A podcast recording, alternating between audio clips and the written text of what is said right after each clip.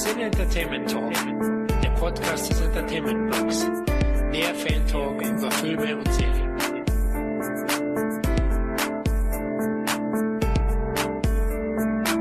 Hallo und herzlich willkommen zu einer neuen Ausgabe des Cine Entertainment Talks. Ja, auch wir konnten uns dem Hype um die Netflix-Produktion Stranger Things nicht entziehen und haben die acht Folgen umfassende Serie durchgesuchtet. Um in der diesmaligen Ausgabe die gelungene Mischung aus den Steven Spielberg und Stephen King Produktionen der 80er Jahre ausgiebig zu plaudern. Bei der Nostalgiereise heute in die 80er haben wir uns zu dritt zusammengefunden. Da ist zum einen unser Podcast Patrick von den Mediennomaden. Hallo Patrick. Hallo, grüßt euch. Schön mal wieder bei euch zu sein. Der letzte Podcast ist ja schon ein bisschen her. Von daher umso besser, dass es mal wieder geklappt hat. Jetzt muss ich gerade überlegen, was war denn der letzte? Hm. Das war Petersen. Stimmt, Petersen. Und einmal äh, Akte X warst du zu Besuch. Ah ja, stimmt, den habe ich ja fast unterschlagen. Stimmt, mit dem Dominik zusammen. Ja, der oh, war noch dazwischen, genau. Da war David nicht dabei, genau. Wir freuen uns auch, dich wieder begrüßen zu dürfen. Ja. Macht immer wieder Spaß. Ja, schön, dass wir auch das Thema dann gefunden haben. Zum anderen begrüße ich mal wieder einen Tom. Hallo Tom. Ich grüße dich. Wahrscheinlich klinge ich selber so ein bisschen wie so ein Strange Thing. Seht es mir nach, ich bin ein bisschen kränklich, aber das Thema äh, ist mir dann doch ein bisschen wichtig gewesen und ich freue mich dabei zu sein. Ich danke dir. Ja, dann brauche ich nicht fragen, wie es dir geht. Also dir geht scheiße. Super. Bei dem Thema jetzt erstmal eine Stunde sehr gut mit euch natürlich. Ja, das freut uns, ja. Ja, der dritte Retro-Freund ist meine Wenigkeit, der Florian. Ja, hallo Leute. Gut, dann lasst uns ins Jahr 1983 zurückreisen. Braucht man fast eine Zeitmaschine. Ich glaube, Patrick, ihr hattet erst so ein Thema, gell, bei den Mediennomaden. ja, genau. Wir hatten da einen Podcast zum Thema die besten Zeitreisefilme. Und äh, ja, ich will ja gar nicht so viel Werbung machen, aber da kann man mal reinhören. Vielleicht kannst du ja auch den Beitrag verlinken. Ja, kann ich gerne machen. Also ich habe ihn schon gehört, liebe Hörer, und ich kann ihn nur empfehlen. Also wirklich ein tolles Thema. Zeitreisefilme ist auch was, wo wir immer wieder überlegt haben. Das ist so ein klassisches Thema, ne? Ja, wir, wir haben auch versucht, sag ich mal, so die obvious choices zurück in die Zukunft. Terminator, die haben wir vorher ausgeschlossen, sodass wir vielleicht den einen oder anderen Tipp noch da drin haben. Oh, sehr gute Idee, ja. Das hätten wir mal beim Endzeit-Podcast mit MapMax machen sollen. da waren schon ein paar unserer, unserer Kollegen gelangweilt vom Fury Road feiern. ja, der ist ja doch sehr frisch, das stimmt schon. Ja, also das ist eine gute Idee. Und wir reisen halt eben jetzt auch in die 80er zurück, kann man so sagen. Das ist ja einer der großen Stärken dieser Netflix-Serien-Sensation, kann man fast sagen, oder? Weil vom, ich denke, vor paar Monaten, paar Wochen hat die noch keiner auf dem Schirm gehabt und jetzt ist die in aller Munde. Hatte ich auch absolut nicht auf dem Schirm. Also ich muss auch dazu sagen, ich habe jetzt endlich mal, beziehungsweise meine Freundin hat, nachdem sie sämtliche Serien bei Amazon Prime durch, hat, äh, durchgesuchtet hat, hat sie sich dazu entschieden, äh, Netflix-Account anzuschaffen. Und da bist du ja natürlich erstmal mit den ganzen Netflix Originals erstmal überfordert. Was guckst du eigentlich jetzt? Erstmal fallen dir die Augen über House of Cards und äh, was nicht alles gibt, Narcos und die Liste ist schon ellenlang. Und dann kam der liebe Florian und sagte, da musst du reingucken. Und dann haben wir es dazwischen geschoben, weil ach, ich, ich könnte im Moment so viel gucken. Wir haben dann noch geguckt, hier äh, Fargo und weiß ja alles gar nicht, wie du reinkriegen sollst. Und eigentlich haben wir schon gesagt, ach Florian, komm mir nicht noch mit einer Serie. Und dann sagt er, acht Folgen macht das. Und äh, ja, es war die richtige Entscheidung. Das kann ich auch nur. Danke für den Lob, ja. Wie bist du, Tom, auf Stranger gekommen, Stranger Things? Oh, ähm, glaube sogar durch ganz normal, stinknormal durch einen Trailer, der irgendwie durchs Netz gegondelt ist. Und ähm, im Gegensatz zu vielen anderen Serien hat man gemerkt, dass die irgendwie es geschafft hat, immer so ein bisschen herauszukristallisieren. Also alle fanden die auf einmal geil und auf einmal wurde noch mehr Werbung gemacht und aus Amiland kam dann so viel positive Kritik, dass ich gedacht habe, okay, guckst du mal in den Trailer rein, was das Ganze ist. Und dann spielt auch noch Winona Ryder mit, die ich großartig finde. Und auf einmal sehe ich den Trailer und ich sehe nach und nach fast schon im Staccato-Schnitt 80er Jahre Versatzstücke. Und äh, du kennst das ja, du bist auch ein 80er Jahre Kind. Ja. Und äh, Filme oder Serien wie damals oder das Gefühl der Filme und Serien von damals hat man heute kaum noch. Und die Serie schien das so rauszuschreien, ohne bewusst unbedingt darauf aufbauen zu wollen. Irgendwie denn schon, aber sie steht halt auch für sich ganz gut. Und äh, ja, hab dann auch innerhalb, glaube ich, von zwei Tagen habe ich die komplett durchgeguckt. Bei mir war es ähnlich eigentlich. Also ich habe auch diesen ersten Trailer mal gesehen und der hat mir gut gefallen, aber ich, ich hatte immer noch so ein bisschen Zweifel. Fiona Ryder war ja eigentlich weg vom Fenster, kann man so sagen. Ne? In den letzten Jahren kam nicht mehr viel von ihr. Auch der Rest des Casts war ja sehr unbekannt, was ja nicht immer schlecht sein muss. Aber Kinder in der heutigen mhm. Zeit als Hauptdarsteller, oh ja. da hatte ich, ich hasse noch, es. Na, und ich hatte auch meine Zweifel. Bei dir, Patrick? Ja, ach, dadurch, dass ich eigentlich gar nicht so viel mitbekommen habe im Vorfeld, äh, bin ich sehr vorurteilsfrei rangegangen. Ja. Klar, die ganzen Versatzstücke, die ihr jetzt gerade genannt habt, vor allem Kinder in Filmen, die sind immer so altklug, die sind von Erwachsenen geschrieben worden, die reagieren so wie Erwachsene. Äh, wir haben uns ja gerade im Vorfeld nochmal über ein paar Emmerich-Filme ausgetauscht. Äh, ich erinnere da an äh, Joey King, die in White House Down mit elf Jahren eine Politbloggerin spielt, wo du denkst so, hallo, wo ist deine Kindheit geblieben? Und äh, aber die erste Folge hatte mich eigentlich schon und da konnte ich einfach ganz bewusst sagen, okay, äh, darauf kann ich mich einlassen. Ja, also das kann man auch so sagen. Die erste Folge, die schreit schon so viel 80er und ist so atmosphärisch dicht und ja, hat sicher ein bisschen, ja, wohl so gemächlich fängt sie gar nicht an. Ne? Die Empführung steht ja ziemlich schnell an. Ja, das ist die Exposition ja, dann entwickelt sich die Serie natürlich doch einen gewissen langsameren Tempo, als man vielleicht gewohnt ist. Aber das ist ja auch so gut. Die Serie, die lebt ja stark auch von, vom Setting, von der Atmosphäre. Das ist wirklich einer der ganz großen Stärken. Ich war jetzt selber auch überrascht, dass die Serie dann natürlich so abgefeiert wurde. Von allen hab's dann eben, wie ihr beide auch angeschaut, in, innerhalb von kürzester Zeit und bin einfach auch nur ja, jetzt äh, natürlich schon vorwegnehmen, hin und weg gewesen von der Serie. Ja, genau, die hat ja nur acht Folgen ja, wollen wir kurz mal noch über die Macher sprechen, bevor wir auf den Inhalt eingehen. Die Duff Brothers, habt ihr die vorher gekannt? Sicher nicht. Okay, Duff Beer kenne ich. ähm, nee, tatsächlich komplett gar nicht. Erst auch durch deinen Hinweis, dass die halt vorher eine Serie gemacht haben, dieses Wayward Pines, auch nie gesehen. Und äh, nee, komplett gar nicht. Ich glaube, deswegen ist die auch zusätzlich noch erfrischend. Die hat halt eine Handschrift, die man so vorher noch nicht auf dem Schirm hatte. Deswegen wirkt die Serie halt komplett als was Neues und sprengt sich so einfach auf die Netzhaut. Ja, das ja. ist ja das Witzige. Du sagst, es wirkt so neu, dabei sind ja viele Versatzstücke drin. Also ja, ja, also klar, also also sie sie verpacken natürlich einfach eine Sache, die man schon kannte. Man hat sehr sehr lange vermisst, sag ich mal, und freut sich einfach so dermaßen, das wahrscheinlich wiederzusehen. Aber diese diese Art von, ähm, wie soll man es sagen, äh, Remake-Tum, also man macht was eigenes und beläuft sich aber eigentlich auf schon Dagewesenes in der Art.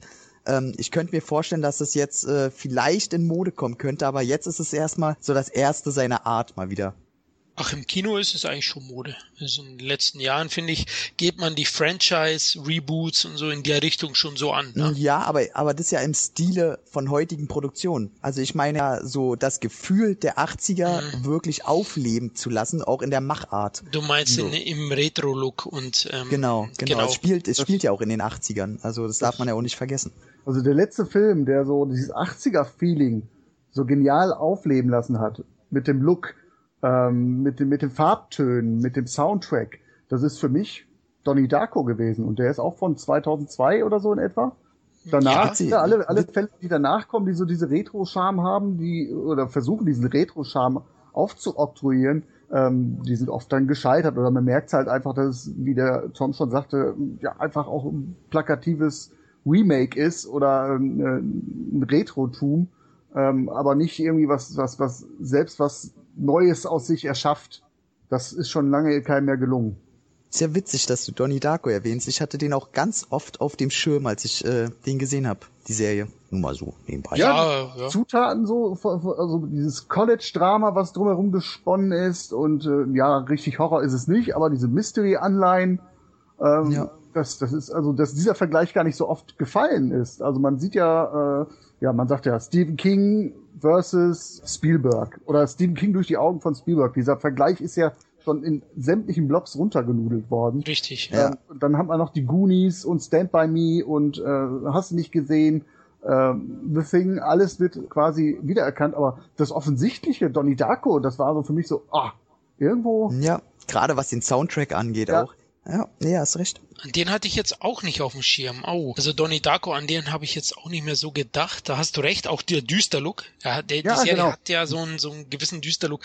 Ich hätte noch Silent Hill gehabt auf dem Radar etwas mit dieser Welt, ja. In, Ja, das war auch Parallel- erster Gedanke. Parallelwelt und natürlich das Monster, ne? Das Genau, Ja, er irgendwie beein äh, beeinflusst ist von richtig. äh, der Silent Hill Serie. Ja, das hatte wobei ich ja so gesehen. Silent Hill auch schon wieder auf äh, Cronenberg aus den 80ern basiert, also irgendwie trifft sich das alles wieder. Irgendwie kommt alles wieder, genau. Richtig, richtig. Ähm, jetzt hast du schon alles erwähnt, die ganzen Serien oder Filme, besser gesagt, die einen praktisch einfallen, wenn man Stranger Things anschaut. Ähm, es gibt ja auch viele Plakate im Hintergrund. Sind euch die schon aufgefallen in dem Film natürlich, oder? Oh, das, ey, super schön, super schön. Ich glaube sogar Tanz der Teufel, der ganz frisch nicht mehr beschlagnahmt ist. Ja, soll er doch abhängen, weil das, äh, das zieht sich gerade nicht so ein Poster an der Wand zu haben. Ja, genau, ist gerade gerade wieder hip und und ne, The Thing, glaube ich, ja, hängt. Genau. Ich glaube, glaub, Jaws irgendwo. Ja, genau, auch. Also also man sieht schon, die Macher, die kommen Man verneigt sich schon. man verneigt sich deutlich, auch in einigen Szenen, also weil du es Dan bei mir angesprochen hast, es gibt ja praktisch den Schienenmarsch in dem Film auch. Ja, genau. Oh, ist schön. Ähm, Ja, oder, oder E.T., das ist ja ganz offensichtlich. Also drei Kinder sitzen im Keller und verstecken äh, ein, ein Mädchen. Und Ja. bei E.T. ist es drei Kinder im Keller, die äh, da ein Alien verstecken. Oder diese Fahrradszene, ne? dass sie fahren vor der Obrigkeit, vor der Regierung fahren sie, vor den Regierungsmitarbeitern flüchten sie und sitzen auf dem Fahrrad, anstatt dass ein Alien im Korb sitzt, äh, sitzt ein äh, Mädchen mit telekinetischen Kräften auf dem Gepäckträger. Lass uns mal nachher zu der Szene kommen. Ich will doch nicht im Ablauf ähm, Ja, irgendwie schon okay, was sorry. vorwegnehmen. Die Ja. Szene, da habe ich auch ein paar Gedanken zu und die möchte ich um, nicht vergessen unbedingt. Okay, kommen wir noch dazu, aber weil du telekinetisch sagst, da hat's mich wiederum an Carrie erinnert von Stephen King. Ja. Also es ist unglaublich. Also die Serie, da erkennt man so viel wieder aus der Jugend oder aus den jüngeren Jahren, wo man Filme geschaut hat. Das ist auch das, wo man sich wahrscheinlich sofort irgendwie auch heimlich fühlt. Ja, ja. Und Allein die Schrift im Intro, das ist doch eins zu eins von einem Stephen King Buchcover geklaut. ja, genau. Ja, mit den Störeffekten drin. Und die Musik, dieser Synthi-Sound. dieser- Ja, geil. Also ist so schön. Ja. ich find, also von der von, von der Epic ist es ähm, mein liebster Vorspann nach Game of Thrones im Moment.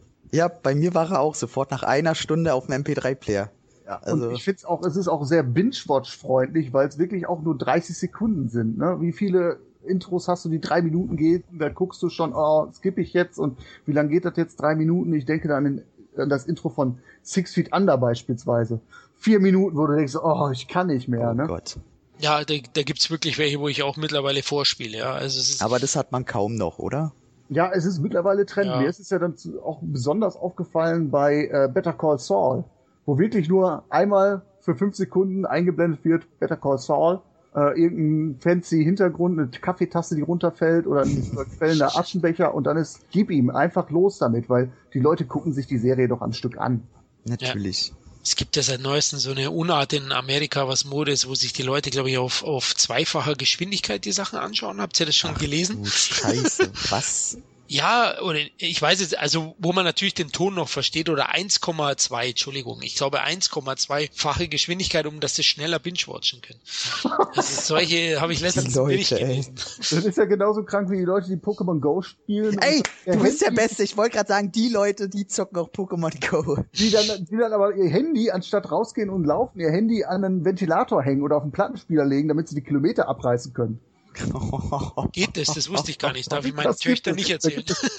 Da gibt es Alter. richtige Seiten mit Lifehacks für Pokémon Go. Ah, okay. Okay, Leute, ich glaube, ich bin gleich raus hier.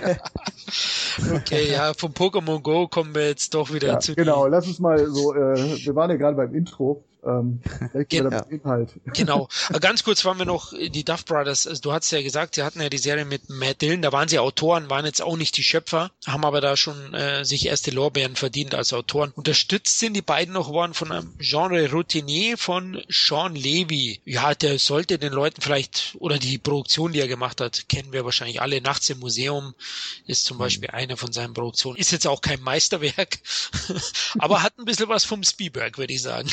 Vielleicht. Hm, ja. Ja, so, so ein Museum ist Spielberg für Anfänger, so. Ja, ist halt so auch so der Richtung Spielberg Unterhaltung gewesen nachts im Museum. Klar, nicht auf dem Niveau von der großen Zeit, aber er hatte wohl auch einen größeren Einfluss auf die Serie. Er war sicher auch der, der wichtige Mann, weil er eben Routinier ist und sicherlich auch Kontakte geknüpft hat, die sie unterstützt haben. Doch Regie haben auch fast nur die Duff Brothers geführt bei allen Folgen. Also ich glaube, es gab drei Folgen, wo sie es nicht gemacht haben. Also man sieht schon, also das ist eigentlich ihr Baby. Die haben das meiste auch geschrieben. Gut, mhm. nur nochmal zu der Sache. Ähm, ich habe jetzt gar nicht im Vorfeld gelesen, ob das von Haus aus immer für Netflix geplant war. Auf jeden Fall hat Netflix damit wieder einen ganz großen Hit gelandet mit der Serie. Ähm, wir werden ja später noch dazu kommen. Ich bin mir immer noch nicht so sicher, ob ich eine zweite Staffel sehen will, ob es Sinn macht, ob, ja, schauen wir mal. Da kommen wir später dazu. Wir waren ja beim Intro. Müssen wir eigentlich kurz über den Inhalt reden und eine Spoilerwarnung hier gleich aussprechen. Also spielt ja in Indiana 1983. Ich glaube, das Städtchen hieß Hawkins Oh, jetzt hast du mich. Kann sein. Ja, oder Patrick Hawkins? Hosen sind gerade runtergezogen worden. okay, also, schau auf eure nackten Herrsche, ja. so wie du es wolltest von Anfang an. Ja, genau, das war mein Ziel heute. Das, definitiv. Genau, also ich ja vorhin schon angedeutet, also ein kleiner Junge, der mit seinen, ja klein, wie alt werden die sein? So zehn? Ich habe jetzt gar nicht 10, mehr so... 11, 12, so um den Dreh. Ja, genau, ja. die die spielen halt zusammen bei einem und am Abend, wenn die Dämmerung kommt, fahren sie alle mit dem natürlich Bonanza-Rad oder BMX-Räder ähm, nach Hause und der eine hat natürlich schon einen unangenehmen Weg, muss ich sagen, durch so ein Waldstück. Wie nennen sie das Stück nochmal? Die haben da einen Namen dafür ja. gehabt. War das nicht das Dunkeltal oder so? Ja, ich glaube genau. Du hast recht. Ja, das kommt ja aus dem Dungeon Dragons Spiel, was ja genau. spielen. Ne? Ja. ja, genau. Frag mich nie, wie der Dämon in dem Spiel heißt, aber kann ich mir nicht merken, aber der spielt ja auch nur eine Rolle. Genau. Der hat halt diesen düsteren Weg vor sich zu seiner Familie und plötzlich äh, wird er verfolgt und verschwindet eben. Und ähm, ja, die Mutter wendet sich verzweifelt an die Polizei, der Sheriff, ein ehemaliger, ich weiß nicht mehr, aus der Stadt kam auf jeden Fall. Ne? Er war mhm. schon ein harter Hund, der Jim Hopper. Ähm, wisst ihr, wo es Jim Hopper herkommt?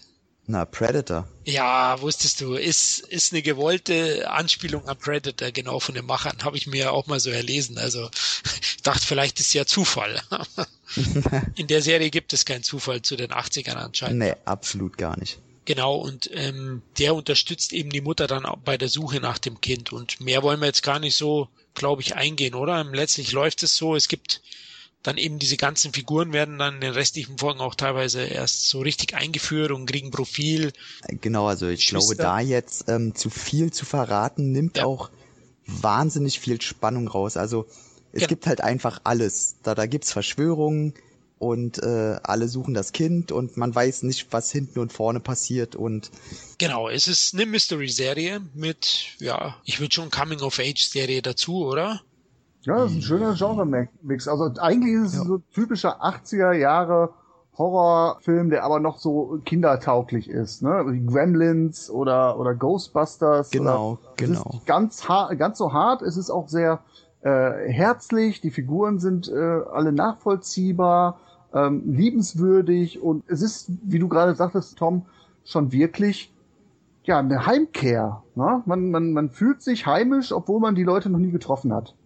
Genau, also man kann im Grunde sagen, dass alles, was so in den 80ern groß war, medial aus, aus Buch oder Fernsehfilm, haben die da eigentlich reingepackt und alles zu einer Story verbunden, außer vielleicht der 80er Jahre Actionfilm. Ansonsten ist da eigentlich alles drin. Und als Hauptakteure hat man eben welche genommen, die aus dieser Coming-of-Age-Ära passen, wo ja viele rauskamen in den 80ern. Und dass das alles so wunderbar zusammenpasst, wenn man die Serie komplett gesehen hat, ich glaube, dann kriegt man erst im Nachhinein mit, wie, wie ausgeklügelt dieses Skript sein muss, damit das alles passt. Ähm, ja, und ach, es ist einfach schön.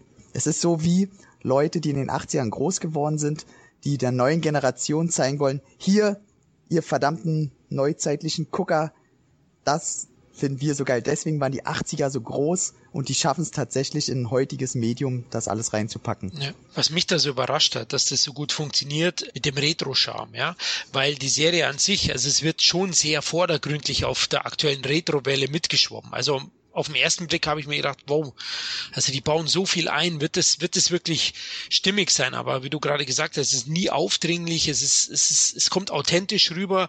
Man denkt, das Ding ist wirklich in den 80ern gemacht worden. Also das ist also unglaublich. Da, genau, das ist eine Frage, die habe ich mir auch schon gestellt, wie die Serie das schafft, weil eigentlich bin ich jemand, wenn irgendwo zu viel Fanservice drin ist, dann holt's mich nicht ab. Aber die Serie, also die ist ja ein kompletter großer Fanservice.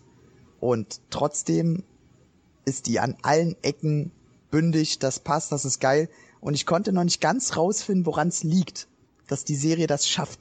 Ich denke, es ist eine einzige Liebeserklärung an die 80er und, und die Herren, die haben das 80er Herz am rechten Fleck, würde ich sagen ist natürlich jetzt eine billige, billige Erklärung, aber ich kann es mir auch nicht anders erklären, als dass man, dass die Leute das wirklich atmen, die 80er da groß geworden sind.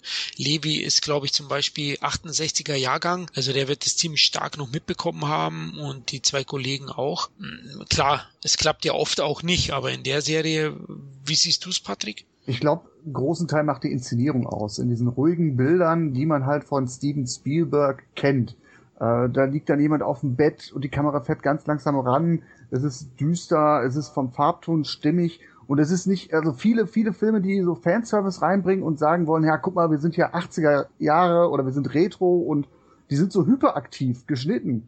Also ein Film, mit dem ich zum Beispiel nichts anfangen kann, ist, ähm, äh, äh, wie heißt der jetzt? Scott äh, Pilgrim?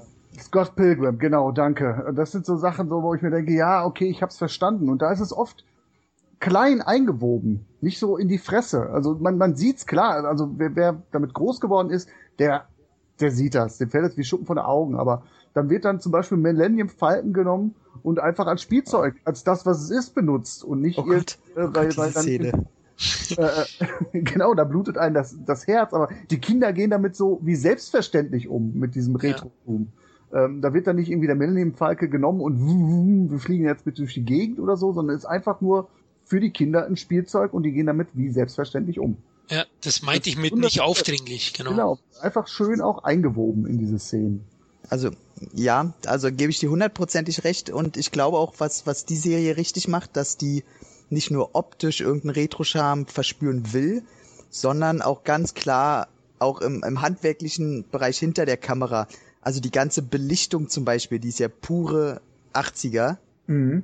Und äh, der, der Schnitt, wie du eben selber schon meinst, die Kameraarbeit, jede Kleinigkeit ist wirklich 80er. Ich wüsste gern mal, mit welchen Kameras die gearbeitet haben, weil das sieht für mich tatsächlich nicht digital gedreht aus. Es, ich wüsste gern mal, wie tief die da in dieses, äh, wir wollen das 80er Jahre Feeling rüberbringen, äh, während der Produktion, wie weit die da reingegangen sind. Ähm, aber was ich zum Beispiel auch, ey, die, die Figuren, die ringsrum sind, dass es so Leute, die, wo man eigentlich denkt, ah, okay, das wird jetzt das Arschloch sein, das wird jetzt so sein.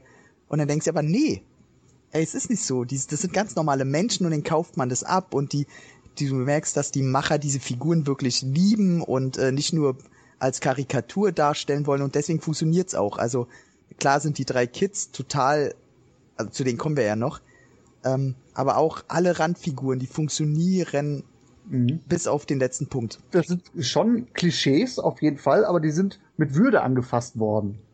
Genau. Du hast nicht das Gefühl, dass man da jetzt wirklich so einen so richtig reindrücken will, sondern egal wie klischeebeladen die Figuren sind, die haben immer noch eine interessante ja, Backstory oder ähm, die machen eine Entwicklung durch. Also es ist nicht irgendwie eine Klischee-Parade. Genau, das schaffen die sehr, sehr gut. Ich wollte es auch gerade sagen, also Klischeefiguren gibt es schon in der Serie, aber sie umschiffen das erstklassig. Also sie, sie geben Patrick hast schön gesagt, mit Würde. Also sie, sie bringen das einfach sehr, sehr gut rüber. Es gibt natürlich dann schon das Arschloch, das auch ein Arschloch bleibt. Also der Freund eines vermutlichen Arschlochs zum Beispiel oder oder eben es jetzt gibt muss schon, ich mal überlegen ach, ach so oh oh ja oh. Der, der spielt jetzt nicht so eine große Rolle aber es gibt dann schon so die die Klischeefiguren natürlich auch aber wenn wir ehrlich sind gibt's die nicht auch in jeder Schule ne Gewiss ja na, natürlich aber natürlich. auch genau diese diese Bully Klischeefigur ähm, die das ganze die ganze Zeit lang ein Arschloch bleibt du kannst nachvollziehen, warum es ein Arschloch bleibt, weil er sich vor seiner Freundin aufspielen will. Ja, stimmt. Ne? Und es ist nicht so, er ist einfach nur ein Arschloch. Nein, er muss sich immer, immer dann, wenn seine Freundin dabei ist, hat er große Fresse. So genau, profilieren, ja. Und, das, und das einmal, als ja seine Freundin von dem anderen doof angequatscht wird oder so, da sagt er ja ganz schnell, ey, ey, du redest nicht so mit ihr. So, das sind so kleine Dinge, wo man denkt, okay, der ist nicht rund um die Uhr ein Arschloch, sondern wie du meintest, also es hat einen Grund, warum. Ja. Genau, also ist ja auch sehr interessant, dieses College-Drama. Patrick, du hast es vorhin angesprochen, das ist ja dann auch ein Thema. Jetzt überlege ich gerade, wo wir anfangen. Mit der Story, die gehen wir gar nicht so durch, würde ich sagen, sondern erstmal die Kids, oder? Die im Mittelpunkt stehen. Ja, das sind die Hauptrollen, absolut. Die Hauptrollen, definitiv. Grandios. Ja. Ähm, ja, ich denke mal, da können wir uns jetzt entscheiden, ob wir so anfangen, dass wir eine Lieblingsfigur äh, nennen oder ob wir jetzt die einfach so durchgehen. Mir ist egal. Also ich würde jetzt erstmal auf die Kids kommen, weil die eigentlich im Mittelpunkt stehen und eigentlich die Stars sind ähm, im Vorfeld. Mhm. Ich würde jetzt auch noch das eine Kind, das ja dann erst dazukommt, noch außen vor lassen. Ich meine, dann sind ja nur ja. noch drei übrig, denn Will ist ja, spielt ja lediglich so wirklich in der ersten, der letzten Folge mit, ne?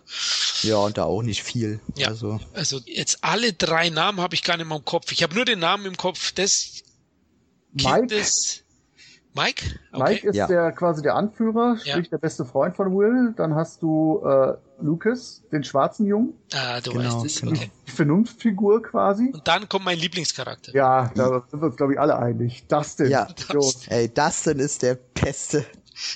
Also, wo sie den ausgegraben oder aus welchem Kindergarten sie den entführt haben. Ja, ey, zahnlos, äh, leicht angedickt, äh, diese Strubbelfrisur und äh, ich, im Deutschen hat er dann auch noch so äh, äh, der spricht dann wie also ein zahnloser Junge. Der hat so, so auch so, so leicht Nispel, Nispel ja. genau, der hat so einen kleinen leichten Sprachfehler. Aber super liebenswürdig, weil der, ja, wie ich eingangs schon sagte, du nimmst den ab, dass es einfach ein Kind ist und nicht irgendwie jetzt ein super äh, Fünf-Freunde-Detektiv oder was. Der, der spricht einfach so mal von frei Schnauze und wenn es auch nur mal Nonsens ist, dann ist es Nonsens. Das sind Kinder, who cares, ne? Grandios. Ja, also ist es auch euer Favorite von den drei? Ja, ja, abs absolut. Also ich mag die alle. Ich finde, äh, Lukas hätte ein bisschen mehr Facetten haben können. Ja, also nicht, nicht, dass er das schlechter spielt oder so, der gehört auf jeden Fall dazu, der ist super cool. Aber ich habe bei den anderen beiden noch mehr das Gefühl, dass die so ein bisschen mehr Charakter bekommen haben. Mhm. Aber trotzdem, also ich möcht, will auch sagen, das sind die besten Kinder seit, boah, ey, vielleicht Jumanji? Weiß, wobei, nee, Jum, nee. Hast du Super 8 gesehen? Oh, stimmt. Seit Super 8. Und da gibt's ja auch noch ein bisschen Parallelen. Also Super 8 war ja auch so, hat einen Retro-Style auch sehr gut rübergebracht. Ich würde jetzt sagen, nicht ganz so grandios, aber auch der Film ähm, könnte schon so ein entfernter Bruder von, von der Serie ja, sein. Ja, so, so ein, so ein Spin-off-Kinofilm oder so vom selben ja. Thema, irgendwie sowas, hm? Ja, und da waren das von der Regierung ähm, verfolgt wird oder auch ins Leben gerufen wird. Ja, die Parallelen sind sehr offensichtlich, finde ich, ja. Nur die Kinder sind im Vergleich zu Stranger Things natürlich sehr platt. Und ich finde, was diese Serie grandios macht, ist, dass du allen Kids die Freundschaft abnimmst. Das ist kein ja. zusammengewürfelter Haufen. Die könnten in echt Freunde sein. Und das finde ich halt einfach ganz groß in dieser Chemie. Und wenn die sich auch mal streiten, ähm, dann ist das nicht aufgesetzt, du kannst es nachvollziehen. Wie kannst du denn jetzt sauer auf den sein? Ihr seid doch eigentlich beste Freunde und jetzt haltet euch zusammen, aber ja klar, er war in dem Moment ein Arsch, du kannst es alles nachvollziehen. Also die Kinderkonstellation ist grandios in dieser Serie. Definitiv, ja. Ähm, der, der Dustin Enner hat mich immer ein bisschen an Vern erinnert von Stand By Me. Ein bisschen entfernt, ne? Weil du sagst angedickt und er ist ja auch so, ich glaube, er packt dann auch seinen Rucksack mit Essen rein, ne? Alle zusammen. Ja, genau. Das hat mich an Vern am Schrottplatz in Stand By Me erinnert. Ja, der hat so geile Lacher zwischendurch. Also das ist ja. echt der Comic Relief schlechthin, aber jetzt auch nicht so, dass es die absolute Witzfigur ist, ne? Nein, nein, das nicht. Trotzdem, trotzdem ein starkes Kind, stark geschriebene Kinderrolle. Ja, der Darsteller heißt Gaten Matarazzo, habe ich mir natürlich sofort ergoogelt, wo ich die erst, nach der ersten Folge mu musste ich wissen, wie der heißt. Und ähm, der ist mir am meisten in Erinnerung geblieben, aber du hast es schon gesagt, auch Lukas kommt sehr, sehr gut äh, rüber, spielt auch gut. Du hast recht, er kommt für mich auch ein bisschen zu kurz. Es gibt ja dann Streitszene sozusagen. Da verschwindet er so ein bisschen. Ich glaube, er ist auch bei der einen Szene nicht dabei, wo äh, Mike das Fliegen lernt. Ja, da sind oh. die zu zweit unterwegs. Genau, ja. genau. Das weißt du nicht mehr, Tom? Ähm, ach so. Ich dachte gerade, was, wo lernt er denn, wo fliegt denn der rum? Da, da, Aber da, nee, nee, schon klar, schon klar. Da ja. kommen die zwei ja, an der Klippe, wo er, wo er runterspringen soll. Genau, wo die zwei Arschgeigen äh, aus, aus deren oh, Jahrgang Super kommen. Arschgeigen auch, total super. Richtige Arschloch-Wix-Bullies. also perfekt auch gecastet, auch wo, wo denn der, der, der Anführer von den beiden, das Alpha-Tier, denn auf dem, auf dem äh, Polizeirevier ist. Und dann hier, der hat meinem Kind den Arm gebrochen und äh, selbst auf dem Polizeirevier, äh, wie er die Kleinen dann beschreibt, ja hier, das sind diese Loser. Also er kann selbst auf dem Polizeirevier nicht aufhören zu bullien. Und äh, es, ey, super. Es, es spielt den Wichser halt wirklich auch gut. Dieses, ja, so- und so da merkst du auch, das ist, das ist auch wieder so eine Überkompensation. Die sind halt einfach größer als die anderen Kids, Genau. äh, sind aber eigentlich arme Würste. So, äh, du siehst ja dann auch die Mutter reinkommen, äh, die sich dann beschwert auf dem Polizeipräsidium und du weißt genau, warum diese Kinder Arschlochkinder sind, weil die Ja. Eltern Ja. auch Arschlöcher sind. Genau. Ja, genau. Das Genau, einfach- hat, hat die nicht sogar so, so ein Tiger-Oberteil oder so? Nee, ich glaube, das ist so eine Schreckschraube. Ich Äh, glaub auch. Kurzhaarfrisur, so ein, so ein, so ein Blazer-Anzug an. Ah, genau. Einfach super. Also es war auch einer der größten Szenen, oder? Wo sich der in die Hose macht. der, der Anführer von den, von den beiden. Ne? Da habe ich mir eigentlich gewünscht, dass äh, dem noch ein bisschen mehr passiert so. Oh, Aber, bist der Sadist, ne? aber er, bekam ja denn, wir haben ja Spoiler gesagt, äh, er Ja. bekommt ja dann noch sehr, sehr schön den Arm gebrochen. Ja, also ich wollte gerade sagen, also er hat eigentlich schon, er hat sich selbst in die Hose gemacht, er hat sich einen Arm gebrochen, also der hat schon einiges auch mitmachen müssen. Weil ich es ein bisschen over the top fand, dass er nachher mit einem Messer auf die los. Ja. Weil das Das- nicht Oh, ganz. da hab ich auch gedacht, oh, das Weil eigentlich, eigentlich ist das ja doch eigentlich äh, klar, jetzt irgendwie ihm die Unterhose mit dem Kopf ziehen oder ihm mit dem Kopf in die Toilette stecken oder so. Damit hätte ich gerechnet, auf einmal zieht er da ein Messer. Also das war in den 80er Jahren doch nicht so.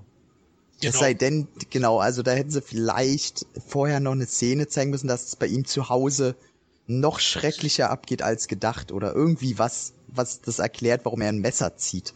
Also, Also- Gewalt, ja. Irg irgendwie was, also ja, fand ich auch ein bisschen, bisschen komisch, aber das ist ja so ein Meckern auf grandios hohem, hohem, äh, Ja. hohem Level. Ja klar, also wenn wir nachher vielleicht zu den Kritikpunkten kommen, das ist alles auf hohem Niveau. Das Ja. kann man vielleicht schon Genau. Ich glaube, das merkt man auch so, wie enthusiastisch wir gerade darüber schwafeln. Glaube ich auch Ich jetzt. finde die Serie scheiße. Jetzt kommt's. Bully, Bully ist auch was Neues. Ich sag nie Bully. Passt. Ähm, wir haben noch gar nicht so viel Wort über Mike verloren. Ist er so die Figur, der so ein bisschen Understandment betreibt, der, der so mitläuft, der gut spielt, aber der einem nicht so ikonisch ist? Ich glaube, das ist es. Er steht im Schatten von Dustin und der anderen Kinderfigur. Ja, ja, okay. Das denke ich mir. Er hat ja die meisten Szenen mit den beiden und dass er sich da unglaublich auch schwer tut, ne? weil das denn auf seine ja liebenswerte Art und ja, lass uns über Elfie sprechen. Lassen wir Elfie aus dem. Sack. Ja, lassen wir sie aus dem Sack. Das Alter telekinetische, Schwede. telekinetische Waffe vielleicht, soll man so nennen? Was hat's Militär mit ihr genau vor? Wir können ja Ähm. jetzt wild spoilern, würde ich sagen. Also, sie sollte eigentlich eine Waffe sein, oder? Sie sollte gegen die Russen arbeiten. Ja, das ist ja so die Zeit 80er Jahre, äh, Kalter Krieg, MK Ultra, da wird dann auch noch eine Verschwörungstheorie Genau. ausgepackt. Und es geht darum, ich glaube, äh, noch nicht mal äh, direkt also eine, eine Kampfwaffe, sondern eher äh, eine psychologische ein Waffe, um die. Leute, russische, hochrangig russische äh, Militärs, ja, haben per Gedanken Telepathie quasi in den Wahnsinn treiben oder Spionage zu betreiben. So Manipulieren. Genau. Okay. Da muss man jetzt aber noch einen Schritt zurückgehen, oder? Also die haben ja, ähm, also wo sie eigentlich herkommt. Also ihre Mutter wurde ja mit, mit Drogen so voll gepumpt, weil die probieren wollten, ob das auf Kinder Auswirkungen hat. Und dann haben die ja die ganze Schwangerschaft ähm, quasi vertuscht und die wussten ja nicht, was, was da rauskommt. Und deswegen haben sie ja mit, mit der Elfie, mit dem Baby erstmal rumprobiert und durch Zufall eher mitgekriegt, was die für Fähigkeiten hat und wussten noch gar nicht so richtig selber, was die alles kann, oder? Hm, ich wei- bin mir nicht sicher. Also Habe ich das falsch aufgefasst? Weil äh, die fahren doch zu der zu der Mutter noch hin, die da so völlig ähm, Ja, abstinent im, im Stuhl sitzt und die erzählt doch mit der, äh, wie die angeblich ein Kind gekriegt haben soll und keiner glaubt ihr das und es war so ein Drogenexperiment und so weiter. Also Ich bin können mir wir halt- vorher nicht wirklich gewusst haben, was die daran züchten. Hm, Da bin ich mir nicht so sicher. Ich weiß natürlich nicht, ob, ob die nicht doch schon grob, also sie mussten ja einen Plan haben, was sie da gemacht haben, ob sie ihr das nicht am Ende nur so erzählt haben. Wie siehst du es, Patrick? Ja, jetzt durch die Mutter, die hast du mir jetzt auch in Erinnerung gerufen. War sie nicht auch vorher Teil eines Experimentes? Ich glaub, war das, genau. Und dann wollten sie Ja. auch, äh, äh, ja, und die Mutter ist natürlich Folgepunkt. Wie ist das, wenn natürlich ein äh, Embryo äh, Folgepunkt wird mit Drogen? Da muss das ja sich nochmal die ganze Kraft potenzieren. Ich glaube, so in dem Dreh war es, aber ich krieg's auch nicht mehr ganz zusammen. Bevor ich jetzt irgendwie Mist erzähle. Da kommen wir dann auch nachher noch zu den Kritikpunkten. Es war für mich nämlich ähm, diese ganze Warum und wie und diese ganze Background-Geschichte um Elfie war mir ein bisschen zu wirr, so dass ich da irgendwann nicht mehr so stark drüber nachgedacht habe, warum und wie und überhaupt und warum kann sie das und wie und was wollen die mit ihr überhaupt. Ich finde ja generell, ja generell über über die ganze ähm, ja von dieser Armeeeinrichtung und den Forschern und und Elfi finde ich wird nicht wird ja nicht wirklich alles aufgeklärt. Also da ist so ein bisschen oder einiges im Schatten finde ich. Also da habe ich auch so ein bisschen mein Problem gehabt ähm, Ja. da wirklich allem zu folgen was sie genau wollen wie, wie Patrick jetzt gesagt hat eben. Was sie genau soll ist ja auch so ein bisschen offen gelassen worden. Ich gehe auch davon aus dass sie manipulieren soll aber ich denke, sie hätte durchaus auch jemanden über, über diese Parallelwelt ermorden können. Mai, die, die werden es wohl. Ja, also dieses MK Ultra ist doch eine Geschichte äh, Bewusstseinskontrolle. Ja, genau. Ja, ja, grob irgendwie sowas. Und da soll es ja auch Experimente gegeben haben in den 60er, 70er Jahren mit LSD und solchen Sachen, mit bewusstseinserweiternden Drogen. Aber das jetzt in Verbindung zu bringen, hundertprozentig, da bin ich dann, habe ich ja, habe ich nicht so viele Aluhüte genug zu Hause. Okay. Also, ja, da sind so ein paar Versatzstücke, die, die werfen sie einen hin und die muss man dann einfach fressen und sagen, okay, da ist jetzt Elfie, die hat jetzt Fähigkeiten, die jagen sie jetzt. Punkt aus Ende. Und Elfie ist eigentlich der Star der Serie neben Boah, Dustin und ich denke, Elfie wird eine große Karriere feiern in den nächsten Ey. Jahren. Elfie, ich glaube, ich hatte noch nie, noch nie eine Figur in einem Film, die so einen Beschützerinstinkt bei mir ausgelöst hat. Also die ist so perfekt gewesen. Ich habe die angeguckt und habe gedacht, oh Gott, oh Gott, ich, ich kann den Jungen so verstehen. Und also das, das war so krass und die spielt das so gut, dass ich auch, also die spielt, wie du schon sagst, die spielt alle an die Wand und die braucht bloß in ihrer Mimik ein bisschen was ändern. Ihre, ihre Hilflosigkeit ist so perfekt dargestellt, obwohl sie ja eigentlich keiner Hilfe so wirklich bedarf, wenn man von ihren Fähigkeiten ausgeht. Aber äh, ja, ey, super. Elfie, alle fünf Daumen, die ich hab, nach oben.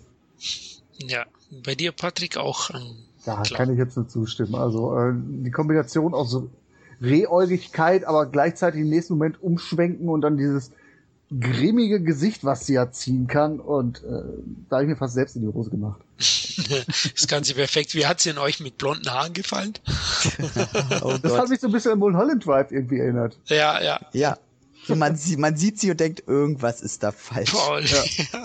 Ich habe mir auch gedacht, tu sie wieder runter, weil Ja, irgendwie passt es nicht so ganz. Ja, vor allem, weil die Jungs ja auch noch die Klamotten aussuchen und es sieht so, so wie kleine Jungs sich vorstellen, wie Mädchen rumlaufen. Ja, Selbst genau. in den 80ern völlig deplatziert. Geil. Perfekt, ja. Also auch ich dann finde, meine, meine Lieblingsstelle in der Schule. Ich glaube sogar aus der, mit aus der ganzen Serie, wo dann der Lehrer kommt, dieser Nerdlehrer. Dann, ja, woher kommst du überhaupt? Äh, aus dem Norden. Und dann, dann kommt da irgendwie so, ein so ein, so ein Wortgeplänkel, wo äh, das dann auch dauernd wieder reinredet, obwohl die Situation eigentlich schon vorbei wäre. Und äh, es ist so super. Es ist meine Lieblings, äh, alle Kinder so aufeinander und reden halt wirklich wie Kinder, die eine Ausrede erfinden wollen. ja, Ja, und da ist die, da ist die Parallele zu E.T. wieder, ne? Äh, Genau, Ich wird genau. verkleidet. Äh, bei bei E.T. ist es halt das Halloween-Kostüm, hier ist es die Perücke. ja, hatte E.T. nicht auch eine blonde, blonden Haare aufgehabt? Ich glaube Ja, so eine Oma-Perücke mit Hut. ja, genau. So, so Oh. geil, hätten sie ihr auch mal aufsetzen sollen. Ja, als äh, weitere Hommage, ja. Ja, also Elfie finde ich auch super, keine Frage. Also ähm, die Serie funktioniert unter anderem auch wegen ihr. Sie ist ja einer der ganz großen Figuren, die im Mittelpunkt steht und dabei war es sicher sehr, sehr wichtig, dass sie auch funktioniert und ich finde sie ganz toll. Grandiose Szenen hat sie natürlich auch mit, mit ihren telekinetischen Fähigkeiten allein ähm, der Autoüberschlag von dem Transporter, ganz groß, wo sie dann verfolgt werden. Elfie ist ja praktisch auf der Flucht vor den Armeeleuten, Militärleuten, Forschern, die natürlich ihr, ihr Experiment, das scheinbar ähm, eine, eine Waffe sein kann, wieder haben wollen. Das finde ich, finde ich ganz groß. Also da gibt's ja einige Szenen. Können wir ja noch mal kurz zu der Szene kommen. Ja, gerne. Ähm, mit dem, wo sie das Auto überschlagen lässt. Ja. Hattet ihr beide auch echt Angst, dass sie jetzt übertreiben und äh, die Fahrräder fliegen lassen? ich hatte echt Angst. Ich sage, ey, ihr habt es bisher so perfekt hingekriegt. Bitte, bitte übertreibt's nicht und lasst die Fahrräder am Boden. Lasst die bitte nicht fliegen. Die Angst hatte ich eigentlich nicht. Okay. Nee, auch das nicht. Also die Serie war bis dahin so stilsicher, dass ich äh, da frohen Mutes war, dass das nicht in die Hose geht. Und wie sie es gelöst haben, das ist zwar der Over-the-Top-Moment schlechthin, aber ja. ich fand, es passte. Um wirklich nochmal zu zeigen, was dieses Mädchen alles kann. Sie kann Arme brechen, sie kann Leute zum Pinkeln bringen, sie kann äh, Jungs schweben lassen und dann nochmal so richtig auch, dass sie es mit dem Militär aufnehmen kann oder mit der Regierung. Ja. Äh, das fand ich hat sehr, sehr schön unterstrichen. Und danach kommt ja auch nichts mehr. Ähm, es wäre natürlich jetzt noch wir gewesen, wenn sie da alle irgendwie in einem riesengroßen aller äh, Storm aus X-Men alle zusammen irgendwie in den Himmel pfeffert. Das hätte ja auch passieren können. Aber das war ein Ausrufezeichen und das war genau richtig gesetzt. Genau, ja. das war auch wichtig für einen weiteren Film, dass man nochmal sieht, was sie für eine Waffe oder was für Fähigkeiten sie hat, finde ich. Es war nochmal so ein Ausrufezeichen, so ein Baueffekt, wo du auch sagst, ah, deswegen jagen sie. Mir, das war ja auch für mich so ein kleiner Schwachpunkt, wie eiskalt diese Leute dann ähm, gleich was in der ersten oder zweiten Folge, wo der Kollege da, der die Elfie aufnimmt und mit Essen äh, füttert, ähm, eiskalten Kopfschuss kriegt. Also, oh, das hat mir so leid getan. Mir ey. auch, aber ich fand so, boah, also so einfach ist es dann auch nicht. Aber gut, dachte ich mir, ne, zu dem Zeitpunkt, hey, die erschießen da einfach ein, ohne, ohne irgendwie. Ähm, Ach, die, als, die sich als Jugendamt äh, äh, Angestellte ausgibt. Ey, ja, diese genau. Schlampe, wo ich richtig Angst hatte bei dem, bei dem Nerdlehrer das, ich hatte Angst, dass sie den Nerdlehrer umlegt. Ah, okay. Weil ja, die kommt doch auch zu ihm nach Hause und stimmt, fragt stimmt. ja, kennen Sie Kinder, die da interessiert werden an diesem äh, Technologiecamp? Oh, ich kenne da sogar ein paar. ich so, oh nein, halt die Fresse und schick sie raus. Komm, sollen Müll mitnehmen, die blöde Kuh, ey. Ja, also mir waren die ein bisschen, also gab es ja, ein, zwei es, Szenen. Es, es, war eine Szene, mit der du überhaupt nicht gerechnet hast, weil bisher war es nee. ja alles so ein bisschen, ja, auf kinderfreundlich getrimmt oder äh, leicht angegruselt und dann plötzlich so eine Szene, äh, das ist wahrscheinlich auch so ein bisschen den Sehgewohnheiten geschuldet, dass die Leute ja auch irgendwie, bestes Beispiel, was ich gerade gesehen habe, Fargo. Irgendwann muss natürlich irgendwie die Gewalt eskalieren, damit du sitzt, oh was, oder Breaking Bad oder irgendwie so, so, so, so ein äh, Impact hatte das irgendwie auf mich. Ja. Und da hatte mich die Serie auch. Hat's wohl dosiert eingesetzt, fand ich. Das stimmt, genau. Bei mir, ja. es war halt nur in der ersten Szene, wo ich schon so ein bisschen Angst hatte. Oh, wie, wie stark werdet ihr jetzt das Militär agieren lassen, um sie zu bekommen? Ja, ich, ich dachte, wenn sie jetzt schon so anfangen, pusten die die halbe Stadt weg. Gibt's wie bei Joey eine Telefongesellschaft? Äh, Erinnere mich an den Film, ja. ich stelle ja. mir gerade äh, hier Chuck Norris Invasion USA vor. Genau, also ich war mir nicht sicher, aber aber sie haben es, du hast recht, dosiert und sie haben es ja eher dann intelligent gemacht, indem sie Leute befragen und nur in der ersten Szene haben sie halt eiskalt gleich einen erschossen, ohne mal groß Fragen zu stellen. Das hatte mich ein bisschen verwirrt am Anfang oder ein bisschen verängstigt, dass ja, das in das, die das, Richtung gehen würde weiter. Ja, vielleicht ja. hat irgendjemand mal gemerkt, wenn man zu viele Leute äh, tötet, muss man um, umso mehr vertuschen. Und dann wird es natürlich schwieriger. Vielleicht habt es ja da interne äh, Strategiewechsel gegeben. Aber doch wohl nicht in den 80ern. Da hat man noch genug Leute umgebracht. Stimmt, das war Standard. Also da hat man die Leichen eigentlich äh, ja, gestapelt. Aber das hat kein ja. Mensch gemerkt, wenn eine Stadt leer war plötzlich. ja, ja, definitiv. Ähm, also Elfie ist, ist ganz großes Kino und hm, sollen wir jetzt schon kurz zum Ende, sollen wir fragen? Ich frage euch, oder? Lebt Elfie noch? War für mich offensichtlich, ja. Ja dadurch, dass äh, der Chief ja nochmal die Süßigkeiten hinlegt, die sie ja die gerne Waffeln. isst bald. Ja, die Waffeln. Waffeln. Ja. Dass sie einfach äh, jetzt unter Verschluss gehalten wird, damit sie in Ruhe äh, äh, leben kann.